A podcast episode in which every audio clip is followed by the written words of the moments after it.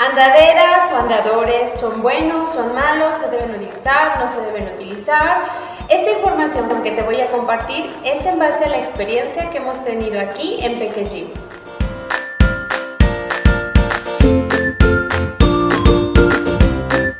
El principal motivo por el que debes omitir el uso de la andadera es porque va a impedir que tu bebé gate. Obviamente porque él se va a acostumbrar a desplazarse en ella y va a saltarse esa etapa, la de gateo. Hemos observado que estos pequeños suelen golpearse más con las cosas que están a su alrededor. Y esto porque la andadera siempre llegaba primero que ellos a los lugares. Y con esto perdieron la noción espacial. No saben medir las distancias entre su cuerpo y los objetos.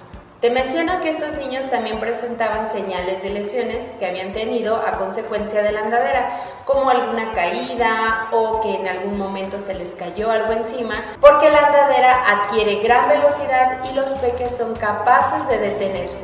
Estos peques suelen tener algunas características muy peculiares. Después de utilizar la andadera, suelen caminar a veces de puntitas o inclusive se nota que uno de sus pies es mucho más hábil y el otro le cuesta un poquito de trabajo para emparejarse.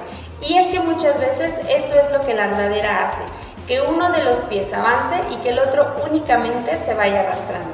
En resumen, al usar andadera, un bebé no desarrolla su coordinación de manera adecuada, no adquiere la fuerza necesaria en la espalda y piernas para poder soportar su peso y caminar después de manera adecuada, sin olvidar que también pierde un poco de equilibrio. Y si tu peque actualmente está utilizando andadera, te sugiero que lo cambies por un espacio que puedas adecuar en el suelo con tapetes, juguetes, que le sirvan para desplazarse por sí solo. Pero recuerda que siempre debe de tener tu supervisión. Si quieres que tu peque desarrolle de manera adecuada sus habilidades para gatear o dar sus primeros pasos, no dudes en contactarnos. Seguramente alguna de las modalidades de nuestros talleres se adecuarán a tu tiempo y espacio. Y si conoces a alguien a quien le pueda ser útil esta información, no dudes en compartirla.